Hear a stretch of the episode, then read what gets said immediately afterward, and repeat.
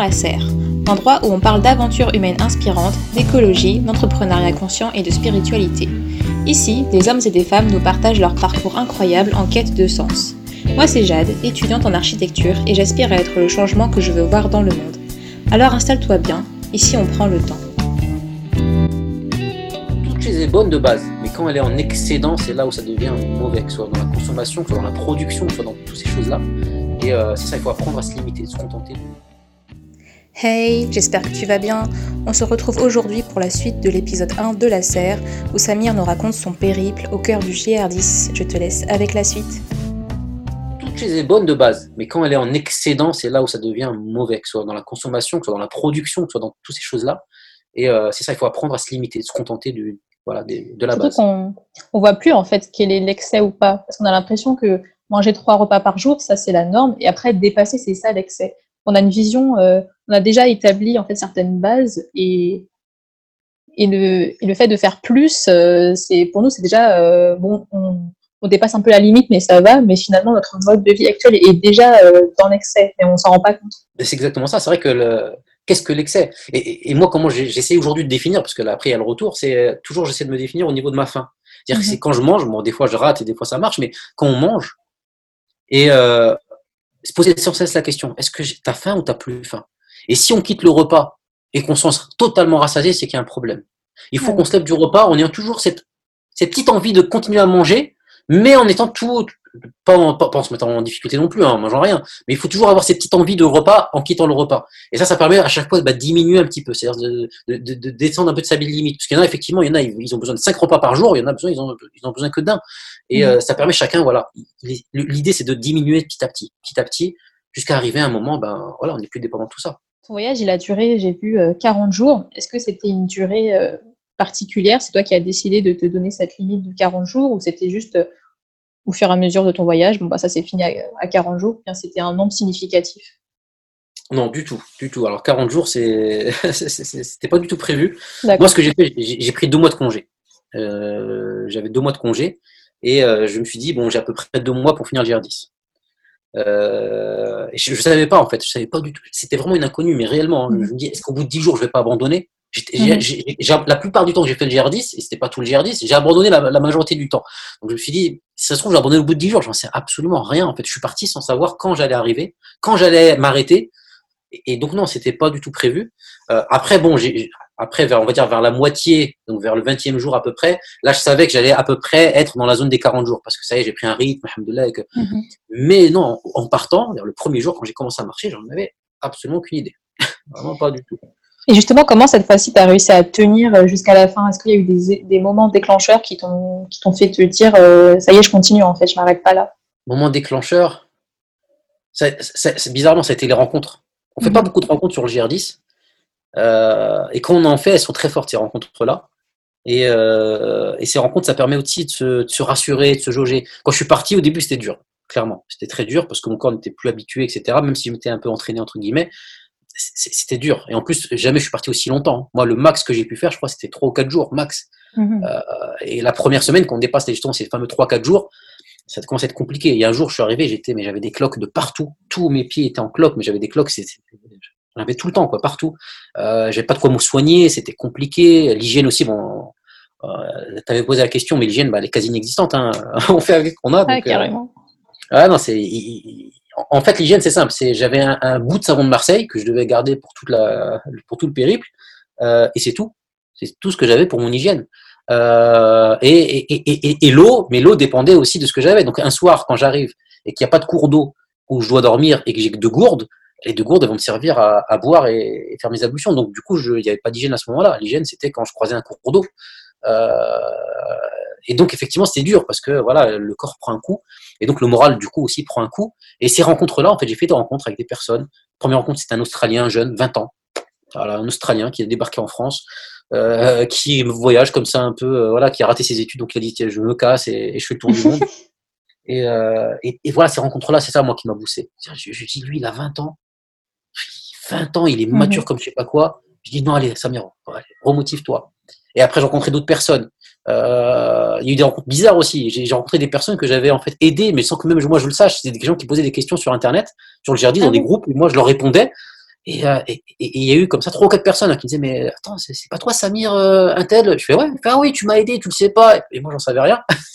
Incroyable. Et, donc, et, c'est comme ça que ça s'est mis en place, en fait. Ça euh, et donc, ça me rassurait. Et à un moment, je me suis dit, bon, non, en fait, non, t'es pas, t'es plus, euh, t'es, plus le, le, gars qui va abandonner, t'es le gars qui va finir, Inch'Allah. Donc, euh, mhm. après, mentalement, voilà, au bout, on va dire 10-15 jours, ça y est, j'étais, c'est, là, j'étais parti. Et T'étais prêt. Ouais. Est-ce que c'est ta foi aussi qui t'a permis de tenir jusqu'au bout? Ah, clairement, clairement, mhm. clairement. Parce que s'il n'y a pas la foi, pourquoi je fais tout ça? Mhm. Pourquoi je me passe la tête? Franchement, il euh, y, a des gens, ils n'ont pas besoin de ça, peut-être, je sais pas. Moi, j'avais ce besoin-là, parce que je répète, ma vie à moi, c'était euh, c'est les PC, l'informatique, euh, la nourriture, la maison. Voilà, c'est résumé de ma vie. pourquoi j'irais me casser la tête à sortir de mes, envies, de mes passions, ce qui me fait vraiment plaisir? C'est ma foi. C'est ma foi qui mhm. m'a poussé à faire ça. et, aussi qui m'a aidé à tenir, parce qu'il y a des moments c'était dur. Encore une fois, c'est la foi. Et, la méditation aussi, ça, ça jouait beaucoup, parce qu'on se retrouve beaucoup seul hein, sur le GR10. La plupart du temps, on est seul. Euh, et donc, on est seul, comme ça, sur deux, trois jours d'affilée. Et ben, le cerveau cogite, le mhm. cerveau pense, le cerveau euh, Euh, et, oui, la foi, la foi, elle a joué énormément. Sans ça, je ne pense pas que j'aurais été bien loin. Je ne sais pas si je l'aurais fait, sincèrement. Justement, tu étais beaucoup seul, comme tu disais, et quand on regarde un peu l'histoire de tous les prophètes, ils avaient ils ont tous eu un peu un moment dans leur vie où ils se retrouvaient seuls. Et c'est là qu'il y avait toute une remise en question, une recherche et qui commençait en fait à ressentir euh, le besoin de se reconnecter. Tout à fait. Et ben franchement, euh, euh, c'est exactement ce que j'ai ressenti. Vraiment, je ressentais un peu, bah, à mon échelle bien évidemment, mhm. ce que Youssouf salam a ressenti quand il se retrouve en prison. C'est une coupure, c'est une cassure en fait. Et cette cassure-là, c'est une remise en question. Yunus salam dans la baleine, c'est une coupure, une cassure qui le mhm. remettait en question. on peut prendre l'exemple de, de Ayoub.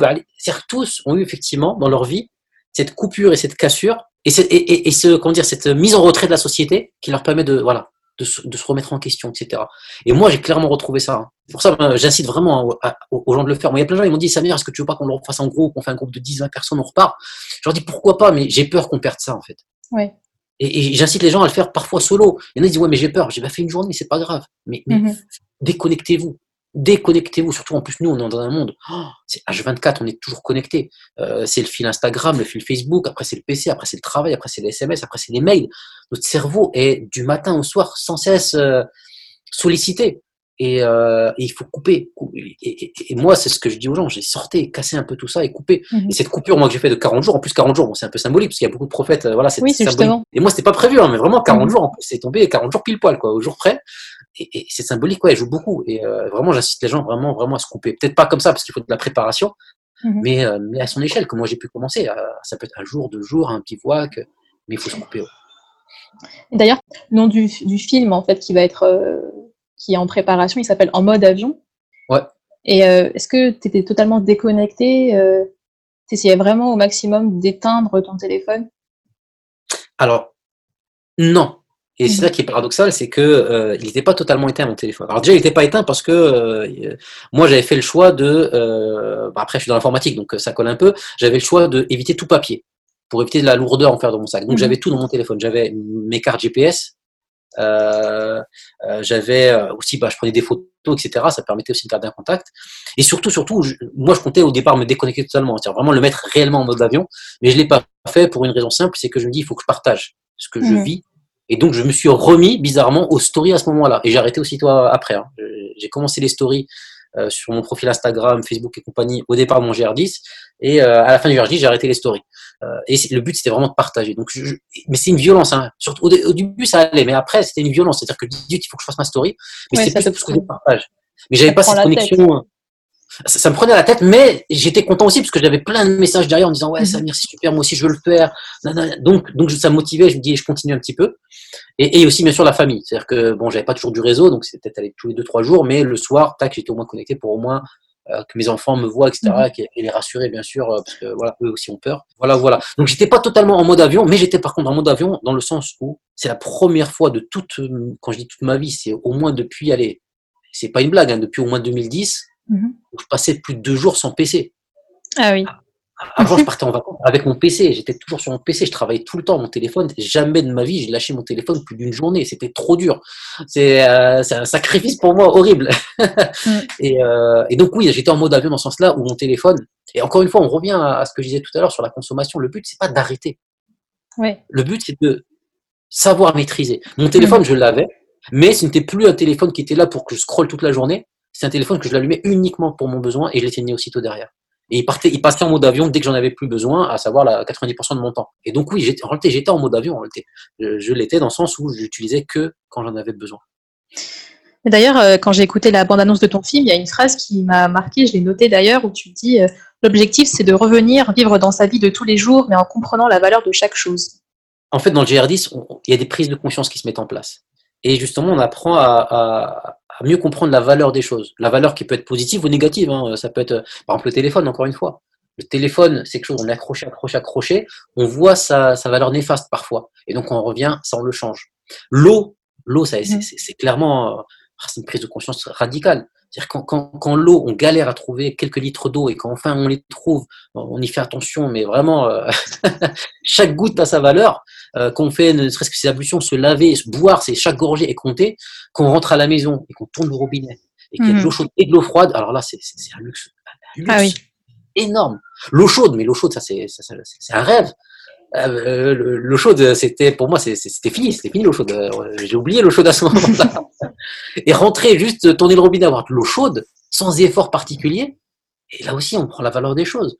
Et, euh, et tout ça, en fait, tout ça fait que, ben, excusez, le but c'est pas d'arrêter, le but c'est pas de revenir dire allez, je deviens un moine, je mhm. vis dans ma cabane et j'arrête tout. Non, c'est on continue à boire, à manger, à avoir un téléphone, à avoir une activité, à manger, à se faire plaisir parfois, mais je sais derrière chaque chose quelle est leur valeur, quelle est leur limite aussi, euh, et, faire attention.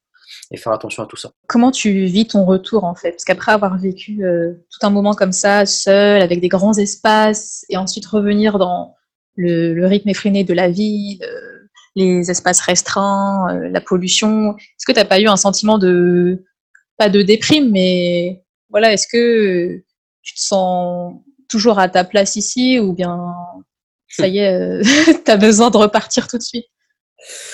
Alors, alors là-dessus, ça, il y a eu un gros débat. Parce qu'à la fin du GR10, ce qui est marrant, c'est que plus on arrive à la fin et plus on, croise de plus en plus de randonneurs. Parce mm. qu'on rattrape euh, ceux qui étaient un peu plus lents, etc. Et du coup, bah, les soirées, euh, il y en a un peu plus, on va dire, avec plusieurs randonneurs. Et, ce sujet-là, les dix derniers jours, la dernière semaine, on n'arrête pas de l'aborder entre nous. Et, euh, et quand on l'abordait entre nous, tous, on, parlait que de ça, du retour. Et moi, c'est le seul truc où j'ai fauté, je crois. J'ai je me suis dit non t'inquiète, je, me disais à moi t'inquiète tu vas gérer, tu vas gérer le mhm. retour, ça va être facile, etc. Et, euh, et j'avais rencontré un Belge et euh, ce Belge c'était la deuxième fois qu'il faisait le GR10. Et euh, le première fois où il a fait le GR10, il était euh, cadre chez une grande boîte, je sais plus laquelle, très grande boîte. et quand il est rentré de son GR10, quelques jours plus tard, il a démissionné, il a divorcé, il a tout abandonné. Ah ouais, ça, ce, ce parcours-là, il a tout remis en question il a tout remis en question. et c'était marrant parce qu'il me disait, par exemple, il a dit, j'étais sur mon GR10, il a dit, comme nous tous, là, vous voyez, hein, comme on est, on est déconnecté du monde, on, apprend la valeur des choses, etc. Il dit, quand je suis rentré, première réunion, tout le monde se cassait la tête sur la couleur du papier à lettres. et il y avait un débat sur, euh, non, je veux bleu, non, rouge, non, machin, etc. Et, lui, il était là, je parlais plus, moi, dans cette réunion, je dis, mais qu'est-ce que je fais là? Qu'est-ce que je fais là? Euh, il y a eu son épouse aussi, il y a eu une déconnexion parce que son épouse était, bon, apparemment il y avait déjà des tensions, mais son épouse était très, très, on va dire matérialiste, etc. Et mhm. il, était plus d'un coup. Et, et donc, et, lui, ce qui est bien, c'est qu'il nous, met en garde. Il dit faites attention, il y a, il y a ce qu'on appelle après le GR blues. Ouais. Euh, après, euh, et faites attention, préparez-le, etc. Moi, dans ma tête, je dis non, t'inquiète. Alors moi, ma stratégie, c'était quoi? C'était déjà, bon, j'avais pris deux mois de congé. Je me dis bon, j'ai encore un peu de temps avant de reprendre le boulot. Euh, et donc, dès que je rentre, j'attends même pas un ou deux jours et je redécolle dans les montagnes avec ma famille. Ça va me faire un sas de décompression, on va dire. Ouais. C'est ce que j'ai fait. Ça a marché. C'est-à-dire, je suis rentré, je suis resté deux jours à peine et, et je suis reparti en famille dans les Alpes. Euh, et on a fait la même chose, bivouac. Euh, bon, il y a eu chalet aussi, ça, parce qu'il y avait les enfants, mais il y a eu un peu de bivouac, etc. Et c'était très bien parce que j'avais ce, côté, voilà, j'étais entre les deux. Mm-hmm. Et quand je suis rentré, je me suis dit, c'est bon, j'ai eu mon sas de décompression, je vais retourner au boulot calmement, normalement. Et je me suis gouré totalement. Ah oui. parce que je le vois moi-même, euh, juste quand je fais des voyages, mais voilà, des vacances, c'est pas non plus. Je visite, en fait, je suis toujours sollicitée, il y a toujours des choses à voir. Après, quand je rentre et que je rentre dans une routine et finalement les choses se ressemblent, alors que quand on voyage, euh, chaque jour est une découverte. je sens vraiment la déprime en fait. J'ai envie de repartir, euh, cherche le, prochain billet. bah, eh ben, c'est ça, c'est ça, mais pour moi c'est encore plus puissant, parce que moi aussi les mhm. voyages, je les connais les voyages. dans l'humanitaire, je, suis amené à voyager. Avant, je voyageais aussi. Euh, donc oui, effectivement, il y a ce côté un peu nostalgique. On dit zut, j'étais mieux là-bas, je me sens mieux. Il y avait, mais là, non, c'est un level au-dessus. Mhm. Non, ça, et le GR blues, comme il le disait, il n'avait pas tort. C'était vraiment ça. C'est un moment même un moment de déprime, un moment de, on n'est plus dans notre élément. Ouais, tu te sens plus à ta place. Tu, tu te demandes ce que tu fais là en fait. Euh, à quoi tu joues Est-ce que tu fais semblant euh? C'est ça, c'est ça, c'est exactement ça. Et c'est vraiment des changements radicaux. Moi, je me rappelle, je suis dans la, je suis dans l'informatique depuis que je suis, euh, je crois, au collège. J'ai commencé vraiment, j'ai plus jamais arrêté. Et, un PC, pour moi, c'est une passion. Je suis là. Quand je suis rentré, mon PC, j'y arrive plus. C'est mhm. vraiment, il est, je, je, peux plus. Des fois, je laisse, chose impensable, impensable auparavant, je le laisse au bureau. Je le ramène pas chez moi. Impensable avant, c'était quelque chose de. Et, oui, donc, euh, donc ma vie a changé et, j'ai ouais, du mal. Et, je pense aujourd'hui que ma place, et beaucoup de gens m'ont dit d'ailleurs, euh, ma place aujourd'hui n'est plus là où elle est aujourd'hui. Mm-hmm. Ma place doit changer et, je ne sais pas encore c'est quoi la suite, mais clairement, je ne pourrais pas vivre cette vie encore longtemps. Il faut que je, me replonge dans la nature, il faut que je me rapproche davantage de cette vie-là parce que ça y est, je, je veux plus. Et justement, maintenant que tu es revenu et que tu vois la vie avec un regard neuf, quelles sont les choses pour toi qui, qui avaient du sens avant et maintenant euh, tu te dis, mais c'est tellement futile en fait, tu te demandes, mais en fait, est-ce que ça a du sens encore? Voilà, quelles sont les, choses vraiment aberrantes que tu arrives à percevoir La surconsommation Oui. Ça, c'est un truc, euh, ça, ça m'a donc euh, manger un, grec jusqu'à outrance, euh, baveux comme ça, de plein de choses, ça, j'arrive plus, ça rentre plus dans mon esprit. Euh, ce, qui, ce, qui, change aussi, c'est bizarrement, hein, c'est l'aspect aussi tout ce qui est recyclage. Mhm. Ou, plutôt gestion des déchets, voilà, plutôt gestion des déchets. Ça, j'avais pas du tout cette conscience-là, hein, mais vraiment pas du tout. Hein, toute sincérité, je l'avais pas. j'avais appris, on va dire, à, à, ne plus jeter mes déchets dehors et compagnie. Ça, je l'ai appris au fil des randos. Euh, C'est-à-dire que quand avant je, je le voyais pas, maintenant quand je me balade en forêt, je vois effectivement le bout de papier, euh, je l'aperçois, il m'énerve, etc. Donc euh, voilà, j'ai eu. Mais là, ce qui s'est passé dans le GR10, c'est quand on doit prendre sa poubelle sur son dos et, et se la mmh. traballer jusqu'au prochain village et que parfois on peut passer dix jours comme ça avec sa poubelle sur le dos et que c'est lourd. ouais. On se dit mais tout, hey, des fois j'avais la moitié du sac, c'était que des déchets. je me dis mais mmh. quand c'est pas possible. Et donc je faisais, quand j'arrivais dans une épicerie que je prenais bon, ma nourriture pour trois jours, premier réflexe, c'est je vidais mes sachets. Je vidais tout ce qui était acheté, je jetais. J'avais coupé les étiquettes de mes de mes t-shirts, euh, même les de mes de tout en fait, les étiquettes de, de, mon sac, de tout ce qui était superflu en fait. Et gestion du déchet, effectivement, ça a pris une, une autre chose, une autre une autre vision, une autre dimension dans ma tête, chose qui n'avait pas du tout avant dit ça. Pour le coup, là, c'est vraiment c'est une grosse grosse euh, remise en question. Et, euh, et après, bien sûr, bien sûr, la vie de tous les jours, ça, cette vie mmh rapide, sans cesse, là, toujours les réseaux sociaux, Internet, j'ai du mal, j'ai de plus en plus de mal. Si je peux lâcher ça, je le lâche. Le problème, c'est que ça fait partie de mon travail, ça fait partie aussi de, de mon partage que je dois faire aux gens, mais ça, j'y arrive plus. Les réseaux sociaux, le PC, le, ça, me, ah non, ça, ça c'est, c'est devenu écœurant. Mhm. Chose qui est une passion, c'est devenu vraiment écœurant et c'est ça, tout ça, c'est des remises en question qui fait que, et la vie simple aussi. La, vie simple, le, bling bling, tout ça, ça me, ça m'attirait pas trop déjà avant, mais là, ça m'attire vraiment plus du tout. Donc pour toi, euh, d'après ton expérience, pour que les gens se, reconnecte en fait avec la nature. Il faut tout simplement y aller et vivre des moments forts comme ça et ne plus euh, avoir cette euh, mode de vie un peu déconnecté. On, on vit plus dans un écosystème en fait. C'est ce que tu veux dire. C'est ça, c'est exactement ça. C'est exactement ça. On est, on est dans une bulle, hein, on se rend pas compte, on est tous dans une grande bulle. Et, euh, et, comme on est dans une bulle, on voit pas le monde extérieur, on a l'impression que la, bulle dans laquelle on est, c'est la vérité. Mais cette vie est factice. Cette vie qu'on vit, quand je parle de vie, c'est une vie occidentale, hein, c'est une mhm. vie factice, mais on le sait pas encore, parce qu'on est dedans. Moi, ça me rappelle un peu euh, le, film Matrix. C'est qu'on est dans une matrice, on croit que c'est la réalité, mais il faut en sortir parfois pour, euh, pour comprendre la réalité des choses. Euh, et, et, en sortir, c'est revenir vers le naturel. Et le naturel, c'est quoi? Bah, C'est cette création-là. Cette création-là, elle a toujours été là. Hein. Elle a été là avant l'homme. Elle sera peut-être encore là après l'homme, et, et elle sera là avec ou sans l'homme. Donc c'est ça qui est naturel, ça qui est réel. Et par contre, le bâtiment ou le métro, etc., ça, c'est très récent. Hein. donc ça, c'est ça, c'est artificiel. Et donc, il faut revenir au naturel.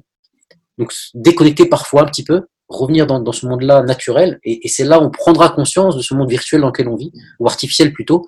Et euh, il faut se déconnecter, il faut se forcer. Et, et je répète, hein, c'est pas des grandes coupures dont on a besoin nécessairement. Hein. Ça peut être des petites coupures, ça peut être une journée, une balade, euh, comme j'ai dit, une ou deux fois dans le mois, faire euh, voilà une belle sortie en forêt. Euh, et, euh, et, tout ça, tout ça petit à petit va faire va faire qu'on prend conscience de pas mal de choses. Mais il faut, il faut absolument vraiment avoir ces coupures-là. Essentiel. D'accord. Ben, merci beaucoup. C'était très, très inspirant. J'espère que voilà, le message va être passé et que les gens qui avaient peur de se lancer vont commencer petit à petit à, à y aller, en fait, à ne pas avoir peur. Je vais rajouter un truc hein, par mhm. rapport à ça, et je termine avec ça, c'est que aussi, il y a une deuxième chose, c'est important, c'est les barrières qu'on se met dans la tête. Oui. Moi, je me mettais plein de barrières. Et des barrières qui étaient réelles, parce que mon physique, etc., fait que je ne pouvais pas. Donc, c'était réelles barrières. Il faut les surmonter. Si sincèrement, moi, j'ai pu le faire, allez, 90% des gens peuvent le faire, voire plus. Donc, il faut pas se mettre de barrières. Il faut, il faut toujours pousser davantage. Il faut pas, il faut pas se dire non, c'est pas pour moi, non, c'est pas possible. Non, mais comment je vais faire? Non, non, il faut y aller. Il y aura des parfois des, des ratés, mais ces ratés sont, sont comment dire, sont euh, sont bons parce qu'elles vont nous, nous élever. Euh, et, donc, il faut y aller. Quoi. Il faut y aller, il faut y aller, il faut y aller. Faire le pas et dire, allez, c'est bon, moi, je me lance et petit à mmh. petit, j'évolue. Et bon, j'ai une dernière question qui m'est venue en tête là justement. Est-ce que maintenant, en tant que musulman, tu ressens ta vraie, euh, ta vraie responsabilité par rapport à toute la création, la nature? Est-ce que là, tu te sens vraiment impliqué? Tu te dis que avec ta religion, tu as un vrai rôle à jouer dans tout ça? Ah mais totalement, totalement, totalement, totalement. Avant, avant quand je dis avant, c'était pourtant moi je suis quelqu'un, on va dire que j'ai connu la religion il y a ouais, dans les années 2000, hein, début, début des années 2000. Euh, j'étais très très, on va dire euh, investi entre guillemets, c'est-à-dire que je prenais ça très à cœur, mais jamais j'avais fait le lien entre l'écologie ou la mhm. nature, et jamais, mais vraiment jamais. À part le côté, on va dire méditation, réflexion, etc. Où vraiment on parle, de... mais c'est tout, ça s'arrêtait là. Et là, non, aujourd'hui, oui, bien sûr qu'on a une responsabilité, bien évidemment, sur sur comment on, agit avec la nature, sur comment, et je le vois. Euh, des, choses simples. Hein. Moi, par exemple, quand j'étais sur le GR10, j'étais pas le seul à avoir ce ressenti-là, c'est que quand je passais dans un petit village, je dis mais ça pue quand même en fait. Et l'odeur du pot d'échappement des deux trois voitures qui se baladent en duel sur, dans, alors quand je passais dans une ville c'était pire. Alors là c'est, on, sentait que ça puait, alors qu'avant on le sentait plus. Et on se dit on est en train de vraiment détériorer cette nature. Et, euh, et aussi le rapport aussi, bon je rentre dans un autre truc, mais le rapport aux animaux. Mm-hmm. Euh, moi dans le GR10 j'ai changé mon rapport à l'animal, c'est dingue. Au début quand je croisais des qu'on appelle ça des, euh, des troupeaux, soit des troupeaux de moutons, de, euh, de vaches, de chevaux, etc. Au début, euh, il y avait ce côté, je m'arrêtais, le troupeau s'arrêtait, me regardait. Quand je reprenais la marche, il fuyait. Mmh. S'il y avait un patou, donc les chiens là qui gardent les troupeaux, ils venaient, ils se mettaient à aboyer, j'avais peur, donc je, faisais un grand détour. Et au fil du GR10, j'arrivais à traverser les troupeaux sans que le troupeau ne bouge. Mmh. Et, là, tu dis, ah, en fait, ça je me reconnecte avec cette nature. J'ai... Et ça, pour moi, c'est, notre responsabilité. C'est-à-dire que tout ça, c'est, c'est un dépôt ça nous appartient pas, mhm. ces montagnes, ces animaux, ces arbres, ça nous appartient pas, c'est un mhm. dépôt, on nous l'a prêté, on nous a mis à l'intérieur pour un temps, on est, on est locataire. Et ben, il faut en prendre soin. Comme quand il y a quelqu'un qui est locataire chez moi, je suis propriétaire, ben, j'attends que quand il me rende les clés, ben, la maison soit en bon état quand même un minimum. C'est pareil. Donc vraiment, oui, bien sûr, il y a une prise de conscience réelle. Et c'est encore une fois, il n'y a, y y a, pas de, il y a pas de secret. Il faut, il faut, il faut se reconnecter avec la nature. Et, et, Dieu, dans le Coran, il nous le dit, hein, méditer, penser, mhm. réfléchissez, regardez, observez. Si on, si on est chez nous, on peut pas observer. Et sur la télé, c'est pas pareil. On peut regarder tous les reportages animaliers, tous les reportages, c'est bien, mais c'est pas suffisant. Il faut se connecter euh, réellement. On est encore déconnecté, quoi. On est encore déconnecté un petit peu. Et ça, et, et là, petit à petit, on va se rendre compte de mhm. notre responsabilité vis-à-vis de tout ça, effectivement. Dans le Coran, il y a plusieurs passages qui disent que les animaux, les, les plantes, tous les êtres vivants, en fait, glorifient euh, Dieu, le, le prient, font ses louanges. Et on a même euh, des prophètes qui réussissent à parler avec les animaux, mais je pense que nous, on, lit tout ça, mais un peu comme des légendes, des histoires, euh, voilà, euh, des histoires un peu, euh, peut-être avec notre culture occidentale, avec un recul, des histoires un peu magiques, fantastiques, et on n'arrive pas à, imaginer ça dans notre réalité, à se rendre compte que ça peut être possible avec des êtres humains. Bien sûr, bah, tout à fait. Tout à fait. Et, et, ça, sur, le côté justement de glorification des animaux, machin, ça on le voit dans le, pourquoi on le voit dans le GR, enfin, GR10 ou une autre sortie longue comme ça en forêt et, en solo? Eh ben, on s'habitue au rythme de la nature et on voit que mhm. effectivement tel animal à telle heure va faire telle chose. Je sais que à telle heure c'est les hiboux. Et les hiboux vont s'arrêter à telle heure. Après, il y a des oiseaux qui vont reprendre de telle heure à telle heure.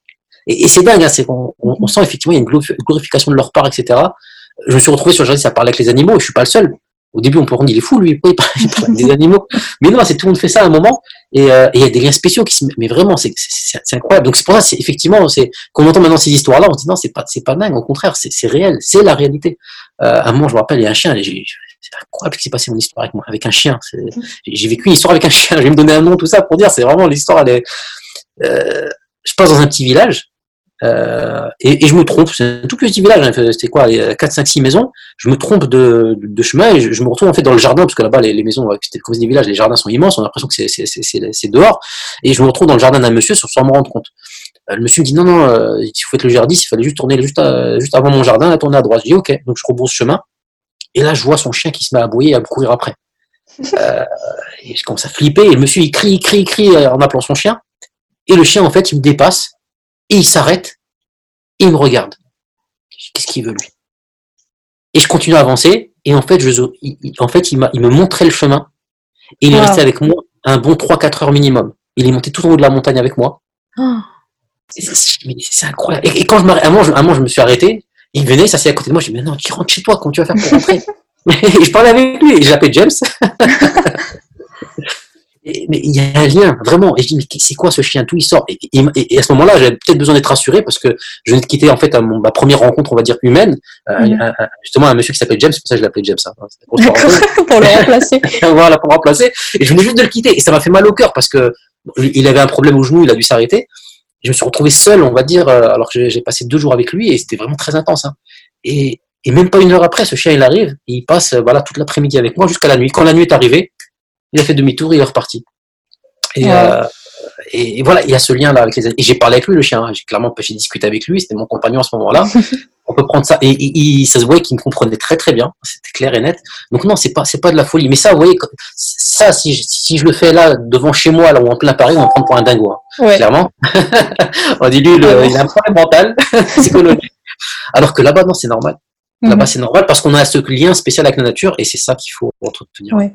quand on, quand on lit la vie de notre prophète, que la paix de Dieu soit sur lui, on, a plein d'histoires en fait qu'il a parlé avec euh, des arbres, avec des pierres, avec, euh, ses animaux. Et en fait, euh, c'est c'est incroyable de, on n'arrive pas à imaginer ça en se disant que ça peut être vrai et pourtant c'est des gens qui l'ont vécu, il y avait des témoins, ça s'est vraiment fait dans notre monde et je pense qu'on n'arrive pas à, on est tellement loin de tout ça qu'on peut pas l'imaginer en fait.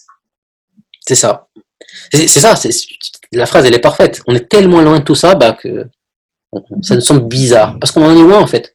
Mais une fois qu'on est dedans, ça ne semble pas du tout bizarre. Et, et, et on prend, si on prend quelqu'un qui n'est pas musulman, hein, mais qui vit toute sa vie au milieu des animaux, mhm. il, va le sentir. il va le sentir. Moi, j'ai parlé avec des bergers là-bas, parce qu'il y avait des bergers, et, euh, parfois des bergers, on va dire, euh, euh, c'est pas le cliché du vieux monsieur euh, dans sa campagne. Hein. Moi, une fois, j'ai vu un berger, il était high-tech, euh, qui a un super mhm. vélo électrique, machin, donc quand même un, moderne, quoi. Il était là avec sa femme, ses enfants, berger depuis plusieurs années, et il parle avec les animaux il parlait avec mhm. son chien, et quand il voyait des moutons, il leur parlait, il parlait normal, naturellement, quoi. Et, euh, et oui, c'est quelqu'un qui vit avec les animaux, bah, ça devient naturel. Mais comme on est tellement déconnecté de ça, bah, ça, on le perd. Et aussi, une chose, ça, ça, me rappelle, je rebondis encore sur un point, sur le fait de parler aux animaux, c'est une chose, et aussi le fait de parler avec son Seigneur. Hmm. Chose que là aussi, là, c'est plus grave peut-être, qu'on ne fait pas dans notre monde tous les jours. On a du mal, hein, à, à, le faire naturellement. C'est souvent dans le cadre d'une prière particulière, bien pour demander quelque chose de précis, mais parler comme ça, comme on parle à un ami, ça vient pas tout de suite. On le fait plus, on le fait plus. Et pire encore, même quand des fois on a des besoins, on le fait plus. Parce qu'aujourd'hui, j'ai un problème, allez, je suis en galère de quelque chose. Mon premier réflexe, c'est je prends mon téléphone, j'appelle un tel, j'appelle un tel, je vais sur Internet. Et donc, j'ai plus cette connexion. Et quand on est comme ça déconnecté, sur le GR10 mhm. ou ailleurs, il n'y a plus rien. Il n'y a pas de réseau, il n'y a pas de poste, il n'y a pas de commerce, il n'y a pas de voiture, il n'y a pas de route. Allez, comment on fait maintenant? Et ben là, on parle. on parle avec son Seigneur. Et, et, et, et c'est à ce moment-là, quand ce printemps-là, ben, il monte sa qudra, c'est-à-dire sa, sa puissance, etc. Et, moi, je l'ai vécu. J'avais déjà vécu dans d'autres voyages où j'ai eu des expériences similaires, mais là, sur le Jésus, j'ai carrément vécu. Et des fois, c'est des choses, des fois, parfois anodines. À moi, j'arrive, bizarrement, euh, j'avais une envie de pomme. pourquoi j'avais envie de pomme? J'en sais rien, parce que j'avais pas mangé de fruits depuis trop longtemps. Ça faisait, je crois, allez, 4, 5, 6 jours, j'avais pas goûté un seul fruit. Euh, et, et, pourtant, il y a des fruits. Hein. Des fois, il y avait des myrtilles, des fraises. Bon, je, je me faisais plaisir. Mais là, j'en ai plus mangé depuis un moment j'avais envie de pommes. Et il n'y avait pas de pommiers, hein, c'est pas une forêt où il y avait des pommiers. Et je, Yallah, Yallah, des pommes, tout ce que je veux, c'est des pommes, Yallah. Pomme, là, je suis reboosté. En plus, c'est une journée très difficile. Ce jour-là, je me rappelle, il y avait une, c'est que de la montée toute la journée. Même pas une heure après, qu'est-ce sur quoi je tombe? Sur des pommes. Oh, machallah. Là, je dis Allah, Et en fait, c'est des pommes par terre. Alors, est-ce mhm. que c'est des randonneurs qui l'ont jeté? J'en sais rien, mais j'ai, ce jour-là, j'ai croisé personne. Alors là, du matin au soir, j'ai croisé pas une âme. Mais il y avait des pommes. Et donc j'ai Mhm. ramassé trois pommes, je les ai mangées. Et, et, et d'autres choses. Une fois, par exemple, je partais avec des randonneurs, donc des personnes qui n'étaient pas de confession musulmane, un couple. euh, J'ai fait trois jours avec eux. Et, euh, et à un moment, la, la- la dame du couple a dit euh, Oh là là, qu'est-ce que j'ai envie de fruits, etc. Ce serait trop bien si on a ci, on a ça. Elle commence à citer les noms des fruits.